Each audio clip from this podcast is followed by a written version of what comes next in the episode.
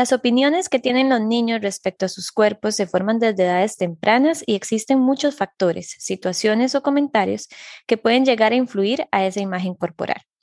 Lastimosamente vivimos en un mundo donde se promueve esa imagen ideal o perfecta, por lo que como padres es fundamental ayudar a nuestros hijos a desarrollar una imagen corporal positiva. Para ello, tengo el gran honor de tener como invitadas a la nutricionista Paula Díaz y la psicóloga Francela Heikel, expertas en este tema, y que estoy muy segura que nos brindarán distintas herramientas para inculcar esta imagen corporal positiva desde niños. Así que buenos días a todos, muchas gracias por estarnos acompañando. Las personas que nos están acompañando en Facebook, eh, muchas gracias por estar acá y los que nos van a escuchar en las distintas plataformas, también muchas gracias por escucharnos en un nuevo episodio. Así que muchas gracias chicas por estar aquí. Buenos días Pau, buenos días Francela. Buenos días, más bien muchísimas gracias por la invitación, súper honrada de poder estar con dos súper colegas, eh, bueno, Katy y con mi compañera France.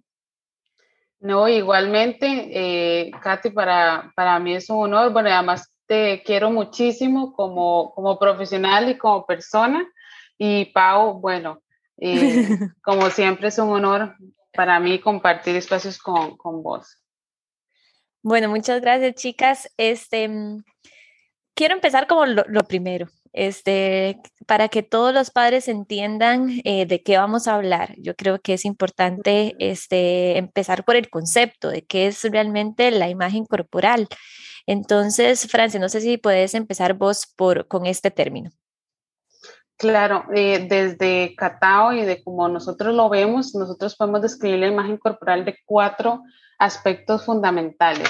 ¿Verdad? Eh, la imagen corporal, pues, es como, como la percepción que tenemos de nosotros mismos. Y esta percepción se crea desde la visión, digamos, desde la percepción de cómo nos vemos. Entonces, la percepción, por ejemplo, es em, cómo nos vemos frente al espejo, que nos podemos ver como alguien alto, bajo, eh, delgado, gordo, con caderas, con bustos, etcétera. O sea, es la percepción que tenemos de nosotros.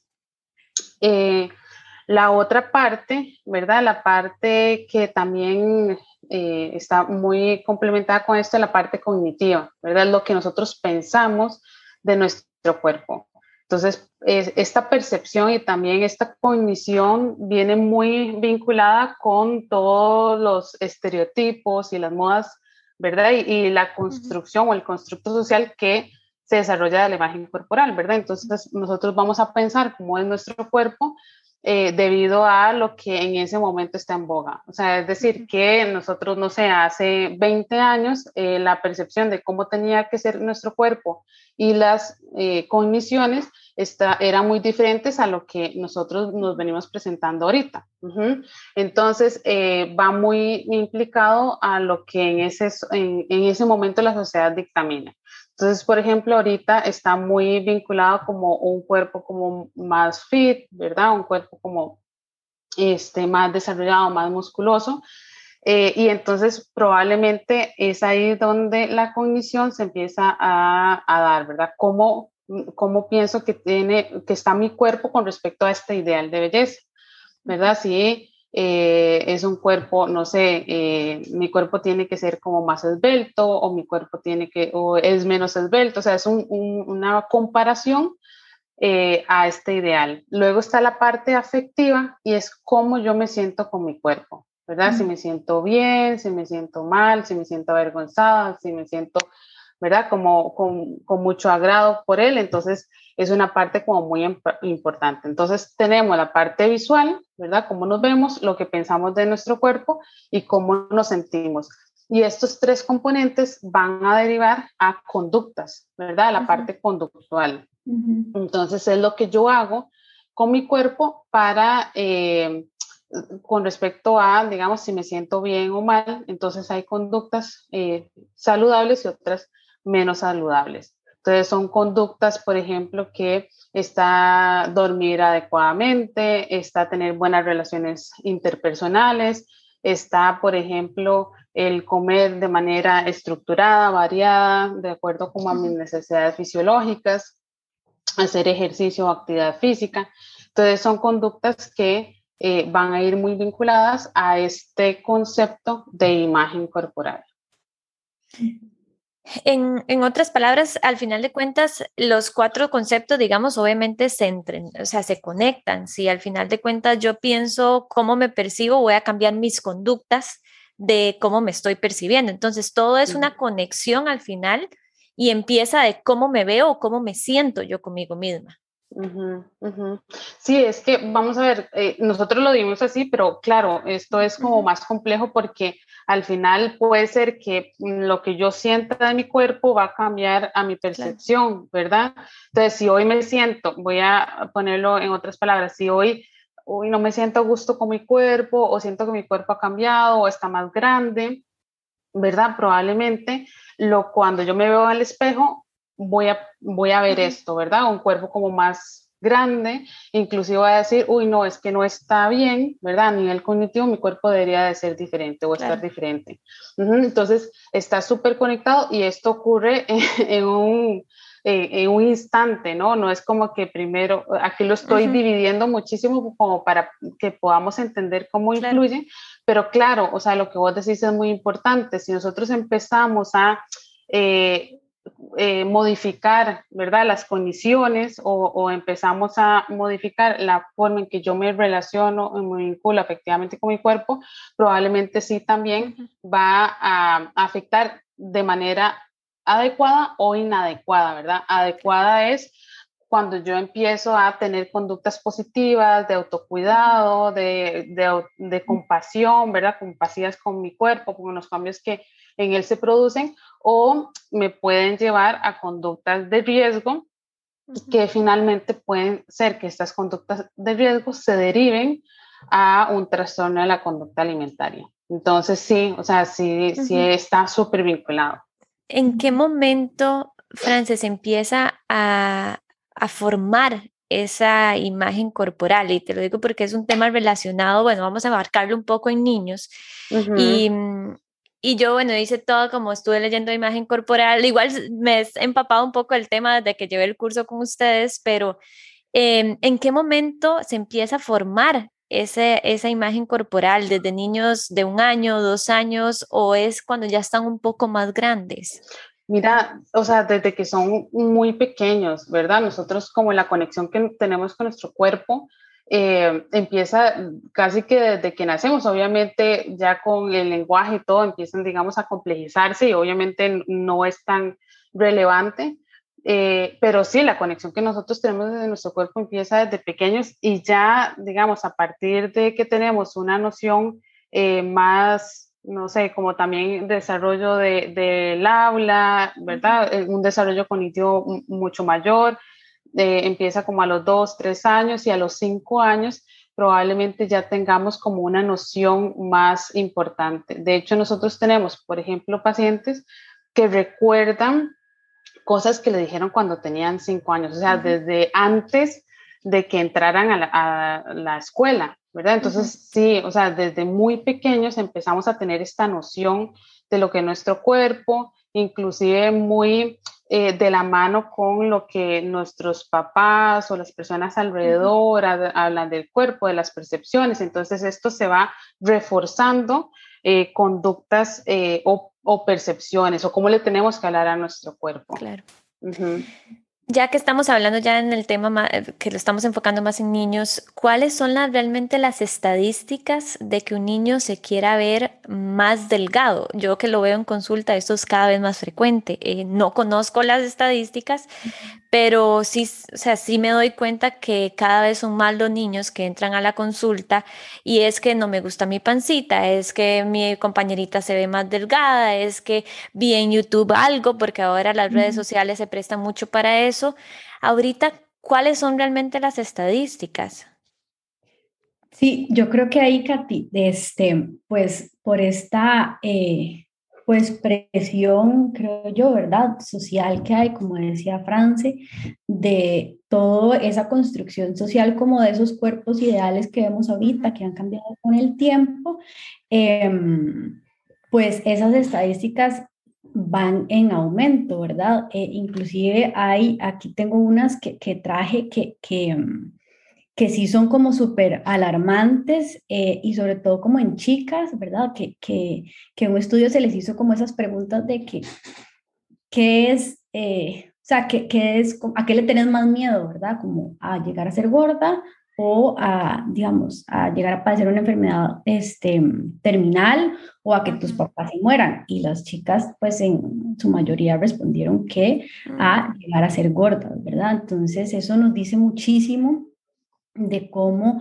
eh, pues tenemos que hacer un trabajo súper importante en casa, creo yo, porque lo que está afuera, ¿verdad? Eh, no lo vamos a cambiar así de sencillo, sino pues, empecemos en micro en nuestra casa, inclusive súper también alarmante la parte de, con, con lo que estamos hablando anteriormente, qué cosas o qué conductas hago yo para ¿verdad?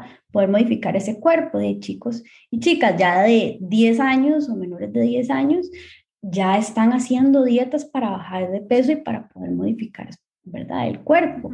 E inclusive ya casi que se puede decir que un 30% consideran verse gordos, ¿verdad? Y, ya eh, verse gordos como algo negativo.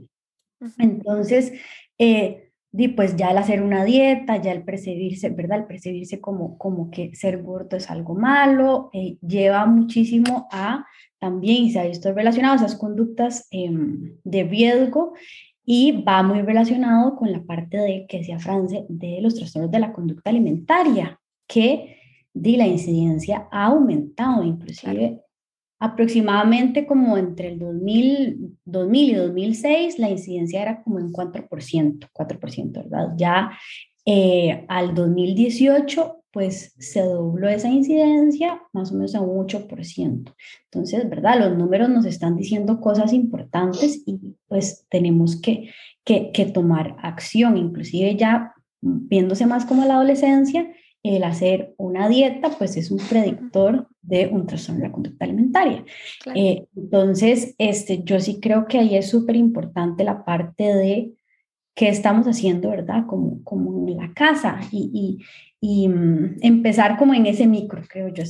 y yo creo que, y aquí metiendo un poco la cuchara, no solamente qué estamos haciendo, sino qué están viendo mis hijos, porque como esa parte de, imagen corporal, yo creo que ahora con, lastimosamente con el poco tiempo que tienen los padres, no saben ni qué están viendo en YouTube, no saben qué están viendo en redes sociales y, y yo creo que por ahí ha empezado mucho de, ver esa imagen perfecta, porque si bien es cierto, yo creo que las cifras, y, y, vos, Pau, antes, por supuesto que existía, no es algo que no existía, pero no había tanta exposición a las redes sociales, no teníamos alcance a Instagram, no teníamos alcance a TikTok, a ciertas plataformas que, se han prestado a, ver, eh, eh, o sea, a más bien alzar esta imagen perfecta.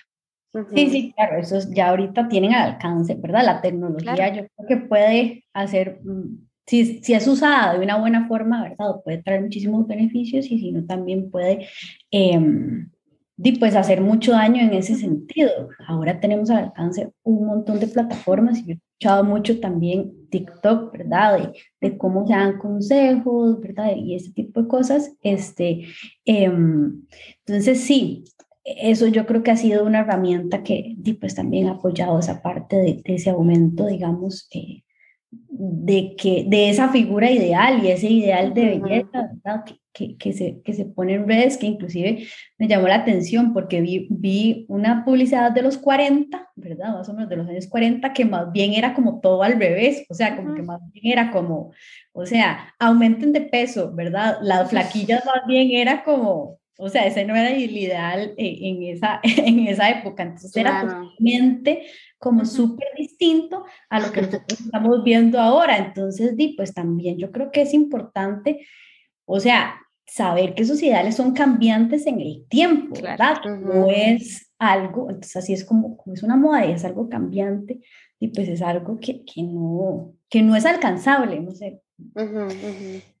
Y, perdón, ah, bueno, decir, eh, sí, claro. Katy, eh, siguiendo como este tema de estadísticas, hay, hay varias que a mí siempre me gusta eh, recalcar, sobre todo es en adultos, pero también para que tengamos esta noción, digamos, en una de esas se, hace igual eh, un análisis de lo que perciben las personas adultas y entonces dicen que las personas que tienen un normopeso, siguiendo con el IMC, ¿verdad? Como para poder un poco categorizar ahí, que un IMC es eh, normal, ¿verdad? Entre 18,5 y 25, entonces estas personas que tenían, que estaban en este rango, eh, igual se sentían eh, gordas o con sobrepeso, ¿verdad? Entonces ellas nunca, aunque están, digamos, dentro de la norma, yo sé que esto del IMC es como complejo, ¿verdad? Y complicado, pero es como para tener una idea, ¿verdad? Que era como un peso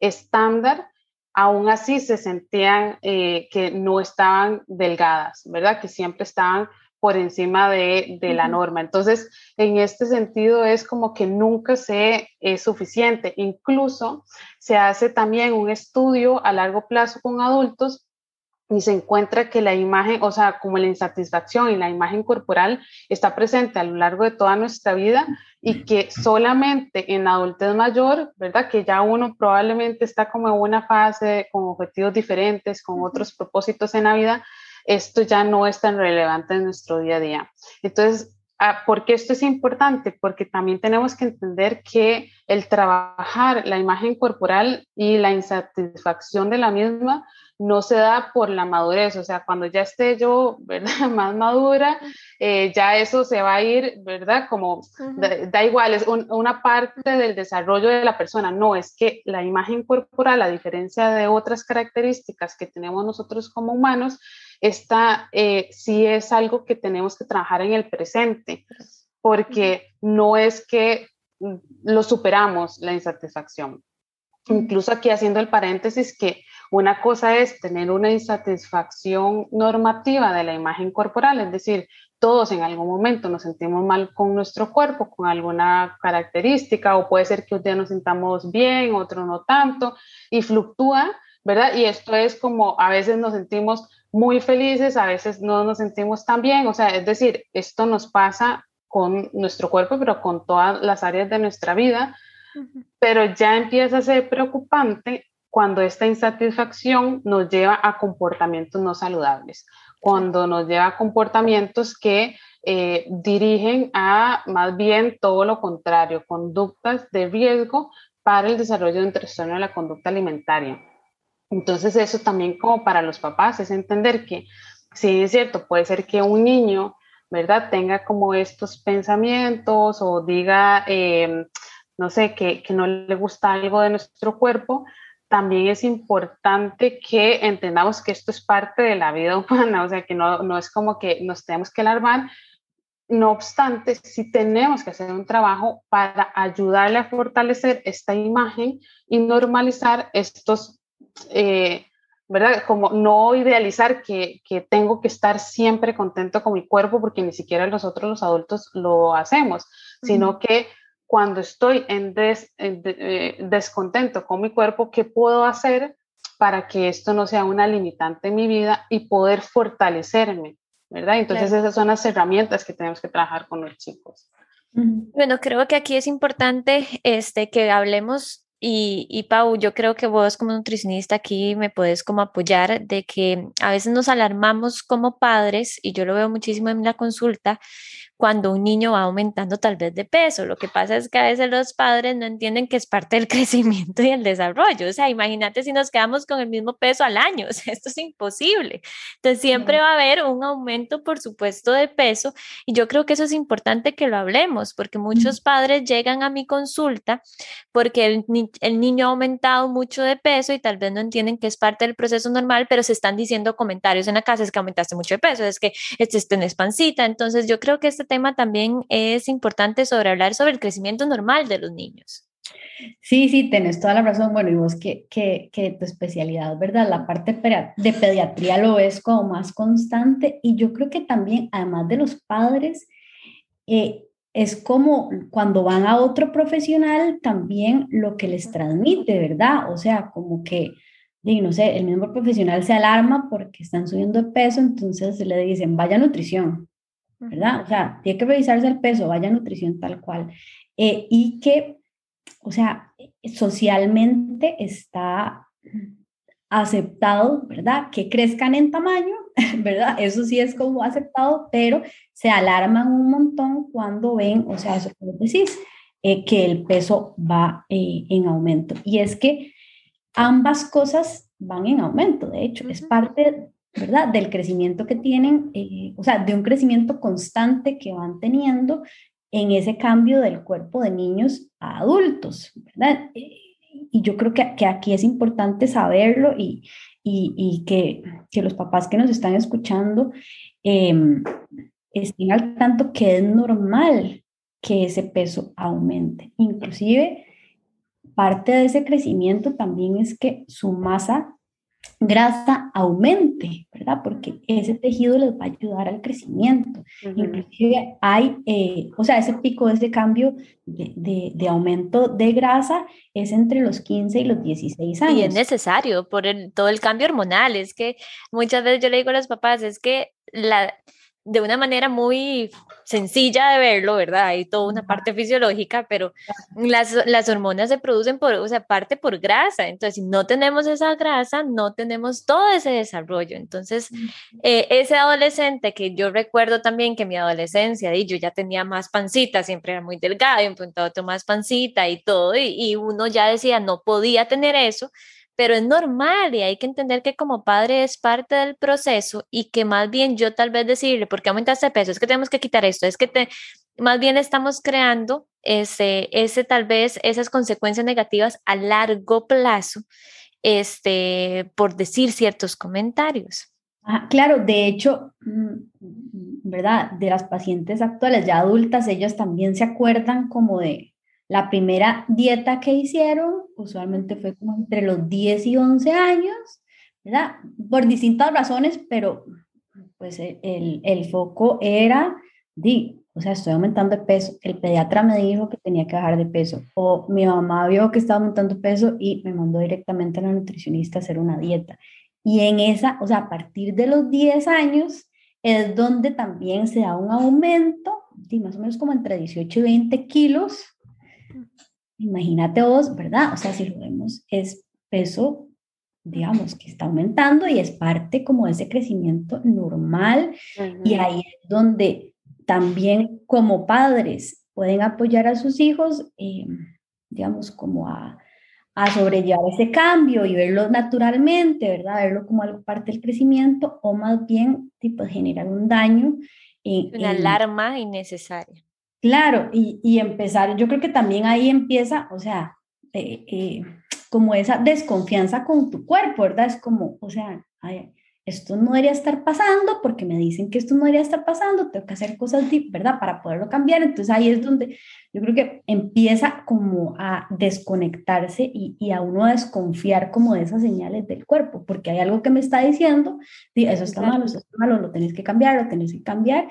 Y, yo creo que, mm, di que lo importante aquí es como normalizar que el aumento de grasa, el aumento de peso y el aumento de la talla es algo que es parte del crecimiento de ese niño. Entonces es algo normal. Inclusive em, también, eh, di pues, el peso igual en la consulta con cualquier profesional, el peso se discute como con los papás, no se discute en frente al niño. Entonces eso es algo que nosotros como papás, si vamos a una consulta, ¿verdad? Médica de cualquier tipo, de una, ¿verdad? Uno podría decirle, yo paso primero y decirle, o sea, los papás le podrían decir, pues si usted quiere comentar algo del peso de mi hijo, algo en relación, ¿verdad? A lo que usted vaya a tomarle las medidas, dígamelo solo a mí después. No Eso es algo que vivo peleando constantemente, este, porque ya llevo años de estar peleando, pero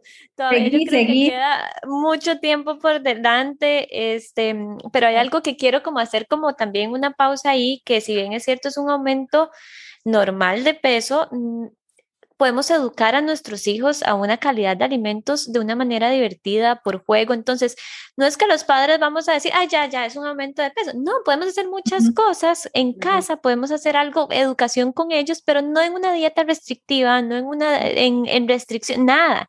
Nada más como algo divertido. Mira, sabes que las frutas se pueden preparar de esta forma, tienen vitaminas, tienen minerales, sabes que el agua, viste las plantas que crecen con agua vos tu cuerpo, o sea, entonces como hacer cierta educación que podemos hacer en casa, pero de otro, yendo a otro lado, o sea, no como el típico nutrición de adultos, y, lo digo el típico nutrición de adultos porque es que tal vez es el chip que tenemos nosotros los adultos, sino hay que ir cambiando eso, entender que es un proceso y que necesita un profesional que sepa que el adolescente es normal en ese crecimiento de peso.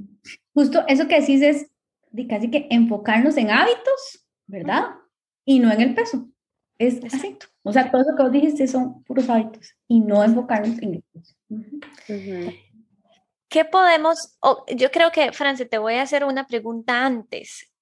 ¿Qué, qué situaciones de alerta podemos ver nosotros como padres en casa? Porque ahorita vamos a hablar sobre las herramientas, sobre qué podemos hacer en casa para cuidar los cuerpos de nuestros hijos, pero ¿Qué, qué, señales de alerta puedo tener yo? Saber que, ah, bueno, es normal que se sienta así o mm, ya tengo que prestarle atención. Aquí hay como un semáforo en amarillo rojo que mejor llevarlo a un profesional. Hay varias conductas, sobre todo desde la parte conductual, pero también emocional, ¿verdad? Entonces empiezo a ver que mi hijo empieza a tener conductas diferentes a la hora de comer. Entonces, no sé, eh, puede ser que empiece inclusive con rituales, a eh, escoger de manera diferente los alimentos, a decir, ay, no, esto yo no lo voy a comer, a separar los alimentos, ¿verdad? Como eh, inclusive cosas que antes les gustaba mucho, ¿verdad? Ya ahora eh, las empieza a dejar de comer, empieza a cambiar el estilo de, no sé, las galletas, por ejemplo, las frutas o incorporar solo agua en las comidas. Em, puede ser que empiece a levantarse, ¿verdad? Muchísimo a la hora de la comida, entonces lo vemos como, ay, no, tengo que ir al baño, ¿verdad? Entonces, eh, que puede aparecer eso, luego también puede ser que empiece a justificar, porque no, si solemos comer todos en la mesa juntos, eh, justificar alguna razón por la cual no quiera comer en la mesa, este, no sé, a querer no ir a actividades sociales, no por, ¿verdad?, vergüenza o porque usualmente es un chico o una chica tímido, sino eh, referido más a qué van a dar de comer, como mucha preocupación, a preguntar mucho sobre los alimentos, cómo está cocinado eh, algún alimento. Eh, inclusive puede ser que los papás tengan acceso a, a, lo que ven en las redes, entonces vemos que hay como que siguen muchos perfiles de personas eh, que hacen dietas o que hacen mucho ejercicio o cómo bajar de peso, o sea, cosas que podemos nosotros los papás ir mm, observando. Eh, incluso digamos que está como más irritable la persona, que esté más cabizbajo, que se excluya socialmente. Em, en fin, son, son conductas, al final es, son conductas con respecto al cuerpo, ¿verdad? Y a la comida que no solían hacer antes, ¿verdad? Que no es en beneficio, digamos, que lo veo como, ay, sí, no sé, se metió a este deporte, entonces está súper entusiasmado y entonces empezó a hacer esto, sino que más bien lo vemos casi que apagándose, tal vez sería como una forma de escribirlo, que, como que en vez, en vez de ser reforzantes estas conductas para desarrollo personal de la, del individuo, del niño o la niña, lo vemos más bien cada vez más alejado, más tristón, más irritable, con más vergüenza, solo con un monotema, ¿verdad? O sea, como que ya realmente nos está indicando que no está siendo, ¿verdad? Feliz, incluso si hay una baja de peso. A veces también, digamos, usualmente el, la, el, si hay un trastorno de la conducta alimentaria, usualmente empieza, como dijo Pau, por una restricción alimentaria, ¿verdad? Porque bajo de peso puede ser un bajo de peso em, que sea circunstancial, no sé, eh, estuvo enfermo y entonces bajó de peso o tuvo, digamos, una operación en la boca y entonces no pudo comer solo dieta líquida, entonces bajó de peso. Entonces, que no es eh, algo que, que, que se adrede, pero circunstancialmente baja de peso, hay reconocimiento social, que eso es una de las cosas que tenemos que cambiar y esa es una de las razones por las cuales tenemos que cambiarlo. Hay reconocimiento social, ay, qué lindo te ves, qué linda te ves, ay, qué, qué bonito bajaste de peso, ¿verdad? Entonces, este comentario, eh, reforzadores de esta conducta, y entonces empieza la persona a engancharse en esa baja de peso, ¿verdad? Entonces, eh, que también tenemos que tener en cuenta y, ir como, como papás estando sobre la jugada, digo yo, ¿verdad? Estar alertas y atentos, porque si vemos cambios eh, importantes es ahí cuando, cuando realmente hay algo que no está funcionando de manera adecuada. Entonces, un, un poco para nosotros, ¿verdad? Cuando nosotros describimos cuando una conducta es adecuada o es un rasgo y cuando ya este, puede verse como un trastorno tal cual, es cuando la conducta per se, es decir, que yo dejo de comer o dejo de salir con mis amigos o, ¿verdad? Ya cuando la conducta per se, es decir, el, el bajar la cantidad de alimentos que yo quiero ingerir, está interfiriendo en mis actividades diarias. Entonces, cuando ya vemos eso, ya ahí, digamos, como para, perdón, para ir finalizando y respondiendo a esto, es cuando ya esta conducta está interfiriendo en cosas que al niño y a la niña le gustaban hacer, le gustan y sabemos, eh, y no puede desarrollarse de manera usual a como lo venía haciendo. Aquí también quiero como hacer otra pausa que puede ser que sí, efectivamente un niño tenga sobrepeso, tenga obesidad, este, que sea algo notorio, no que lo estamos pesando constantemente, pero aquí es importante también que muchas veces los padres sepan que aunque tengamos un sobrepeso, una obesidad, no se busca la pérdida de peso en niños y adolescentes.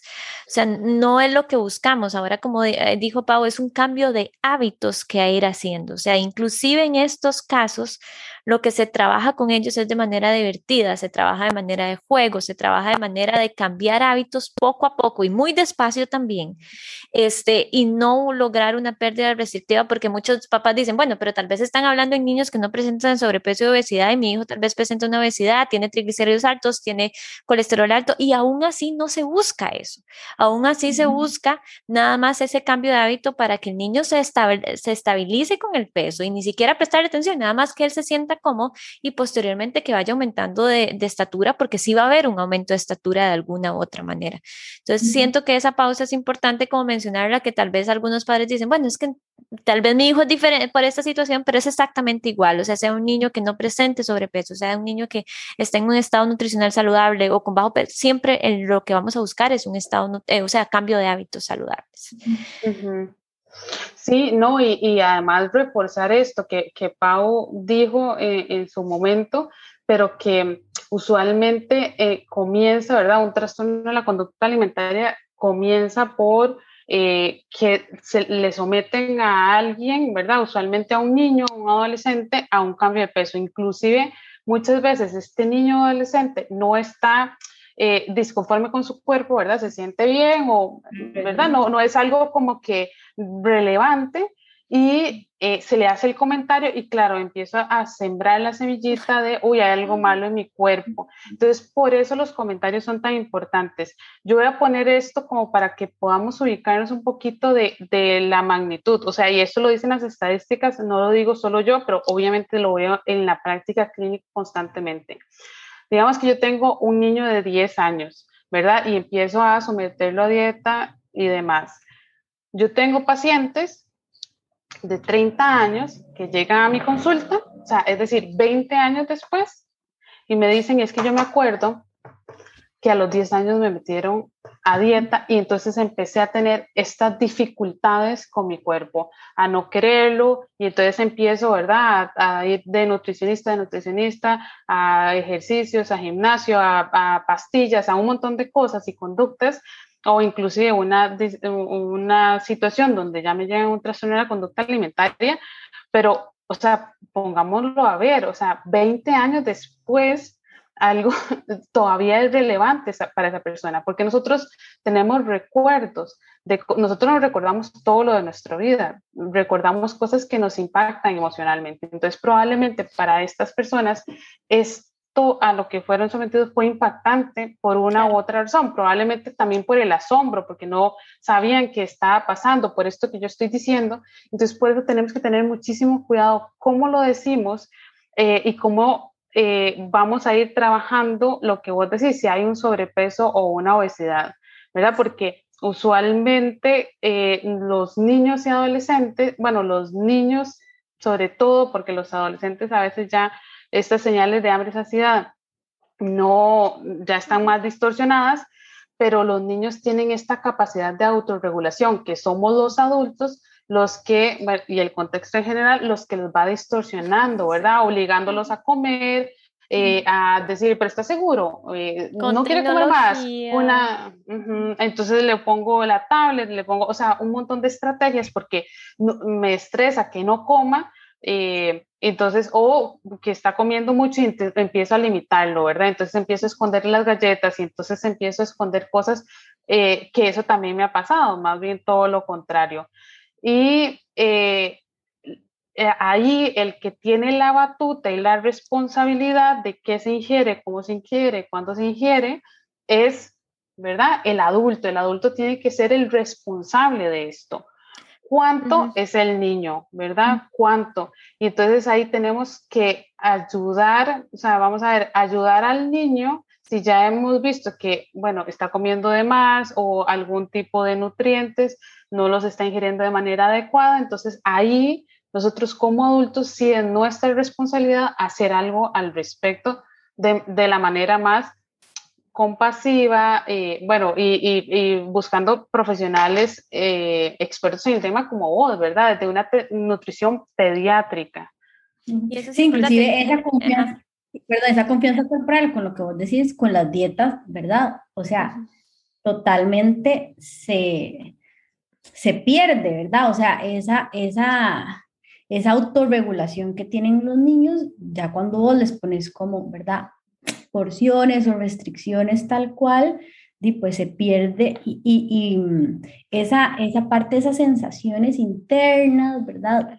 Ya el, el niño, y pues se dirige, o sea, no por su propia autorregulación, sino por lo que dice, ¿verdad?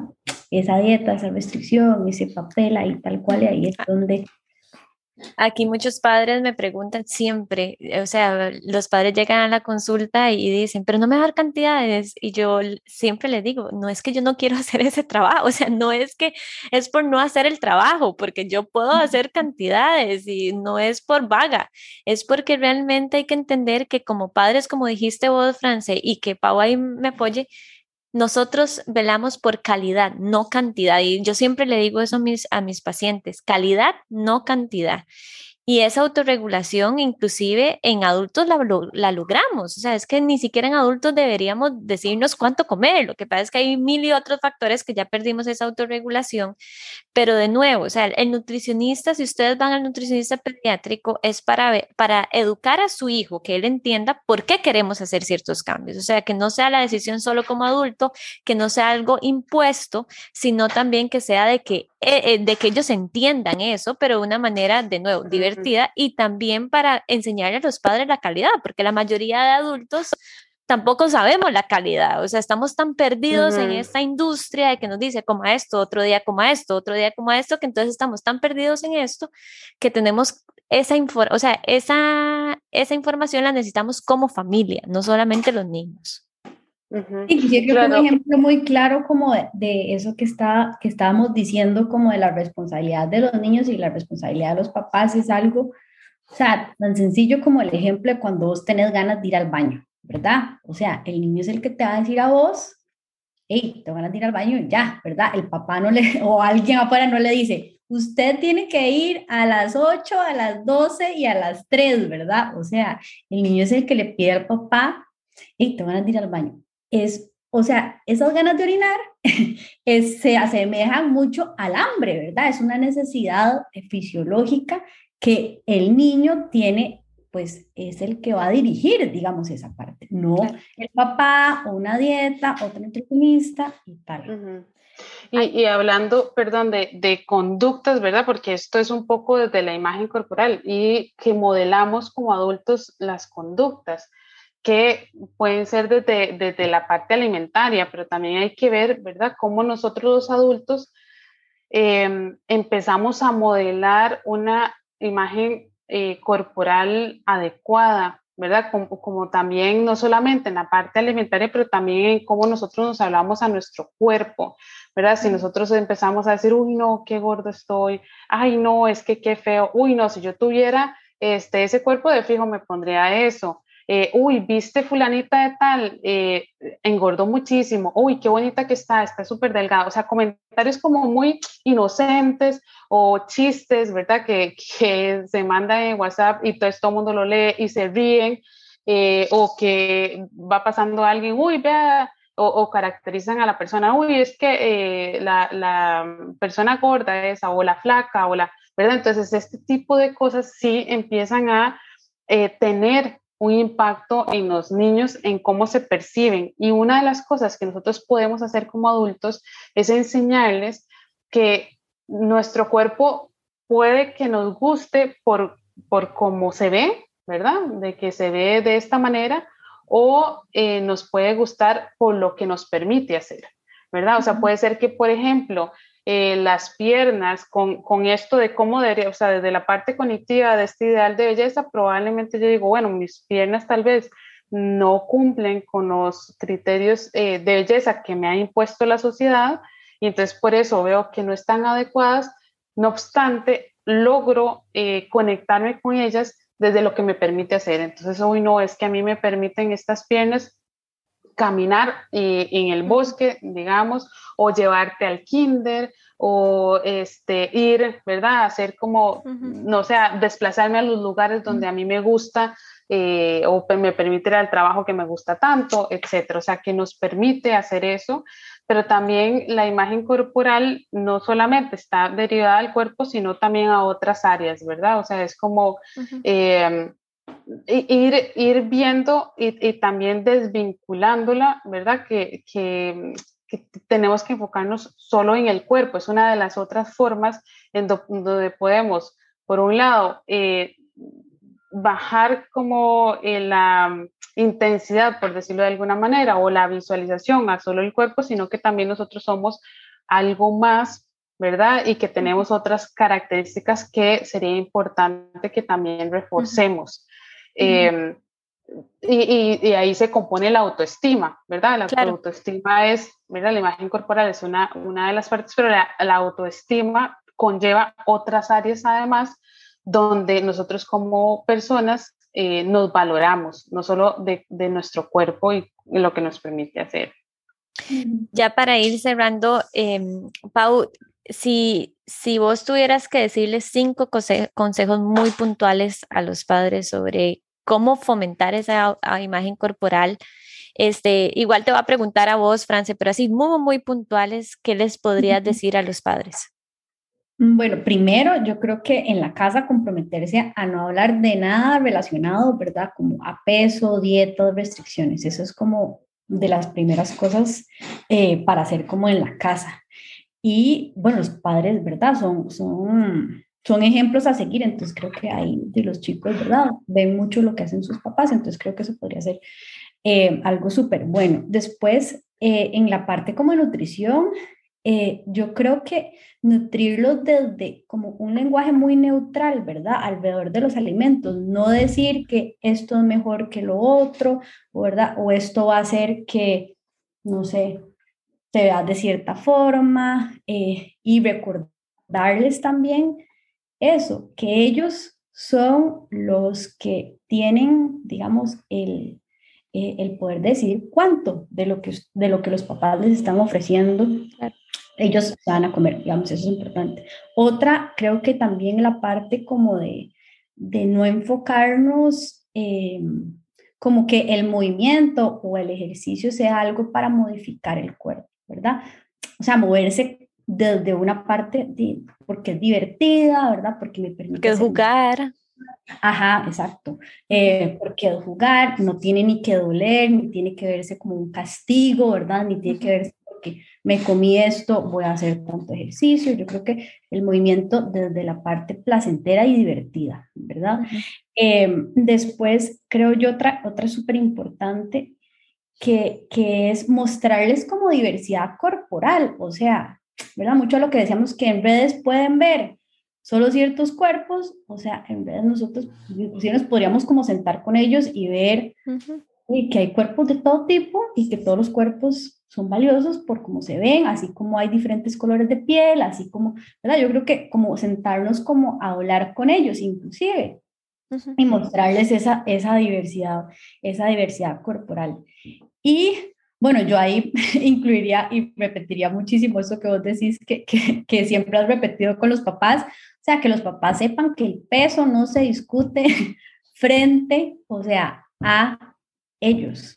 Entonces, que irse como con ese chip y, y nosotros, ¿verdad? cuando vamos a consultar a un profesional, podemos también poner las pautas, ¿verdad? Entonces, o sea, empezar por ahí y tenerlo como súper claro. El peso no se discute frente eh, a los niños. Sí, el profesional tiene que decirle algo a él. O sea, no sé, ahorita hay demasiadas formas, ¿verdad? Los podemos contactar después, o sea, los podemos mandar un WhatsApp, yo no sé, pero no frente a ellos. Entonces, yo creo que esas serían como mis cinco recomendaciones así súper puntuales.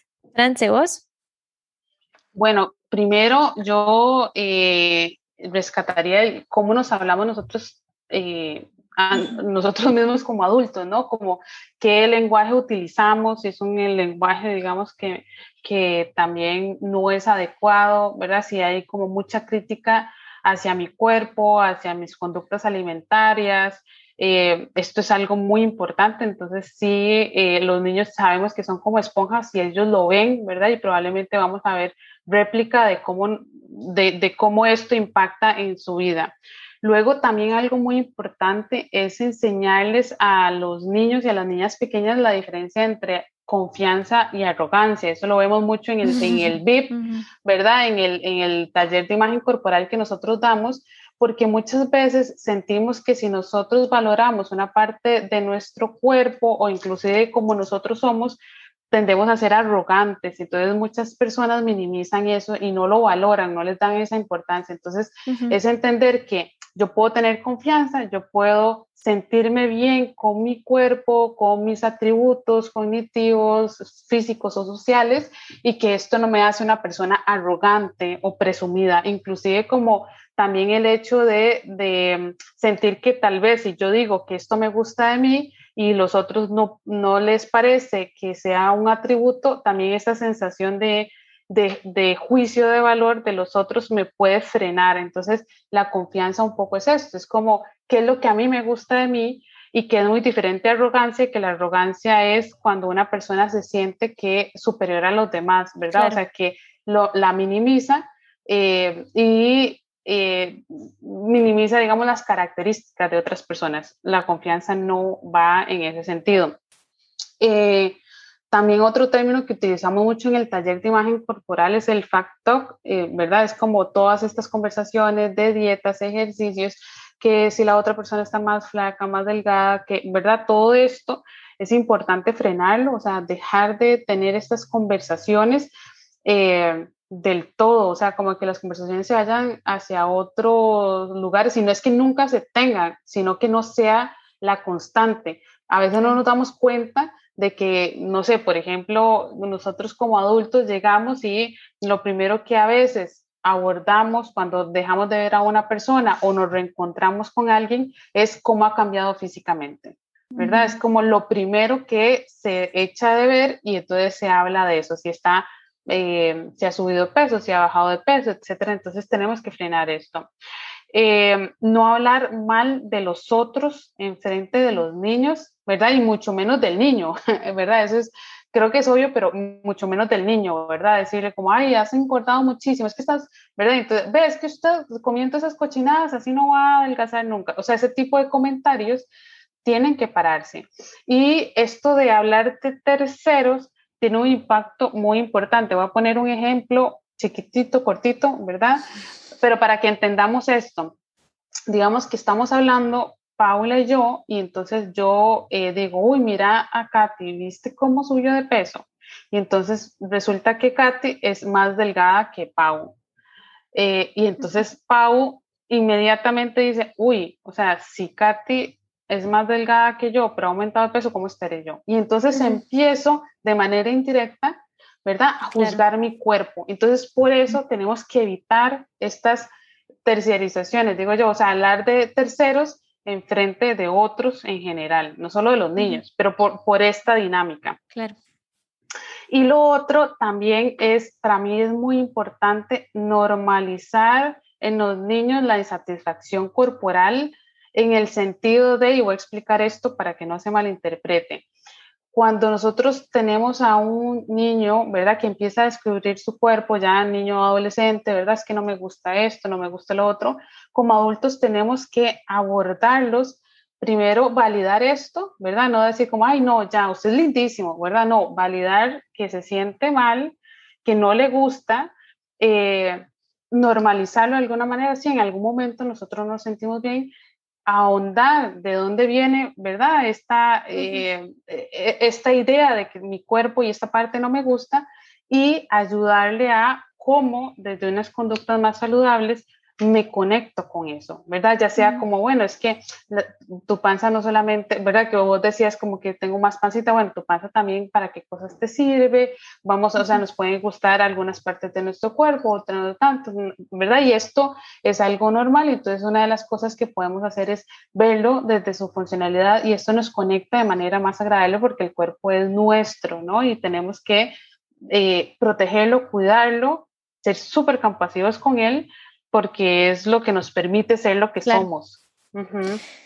Muchas gracias. Eh, yo aquí nada más quiero dejar como un ejercicio que ustedes me validarán a ver si es bueno o no, pero yo en la consulta se lo dejo mucho a los niños, así que espero que sea bueno, que es poner papelitos de colores em, en el espejo con cosas que les gusta de ellos. Mm. Entonces, por ejemplo, poner, es, los, tengo ojos lindos, tengo mi pelo me gusta mucho, entonces constantemente lo están viendo y tal vez el día, porque yo siempre les digo, hay días que no nos sentimos lindos, entonces tal vez ese día que no nos sentimos lindos, leemos ese mensaje y ya por lo menos entender que mis ojos son bonitos eh, me lo recuerda, entonces ya como que tal vez puedo sentir cierto ánimo, pero todos tenemos algo lindo y entonces yo siempre les dejo ese ejercicio a los niños, especialmente a los adolescentes, no porque ya tengan un trastorno, no porque se sientan, sino siempre para reforzar su imagen corporal. Entonces ustedes me dirán si está bien, pero siempre lo he dejado, ya llevo mucho tiempo dejando eh, yo le extendería a público en general, o sea, ojalá que nosotros hiciéramos esto y no solamente de la parte física, ¿verdad? De cómo nos, veo, nos vemos desde la funcionalidad de nuestro cuerpo, también podemos agregar, pero también otras cosas como desde mi personalidad, desde cosas en las que soy bueno, no sé, que, que me sale bien, ¿verdad? Entonces, como yo, yo diría ampliarlo, ¿verdad? Yo diría ampliarlo eh, porque sí que es importante este recordatorio. Yo lo hago con mis hijas. yo lo hago con mis hijas.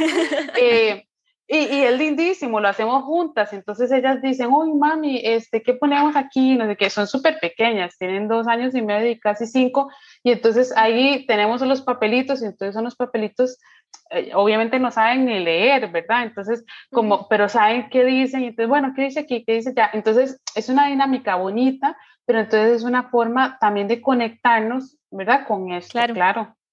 Sí, yo, el otro día yo leí nada más una, una ¿verdad? Una frase de, de también una Nutri que, que, hablaba de que, o sea, como el, el cuerpo de nosotros no es el problema, o sea, mi cuerpo no es el que tiene el problema, ¿verdad? Es, y pues todo esa concepción que vemos afuera, entonces yo también le sumaría como un papelito ahí que, que diga mi cuerpo no es el problema y poderlo ver ahí. Sí, tenés toda la razón.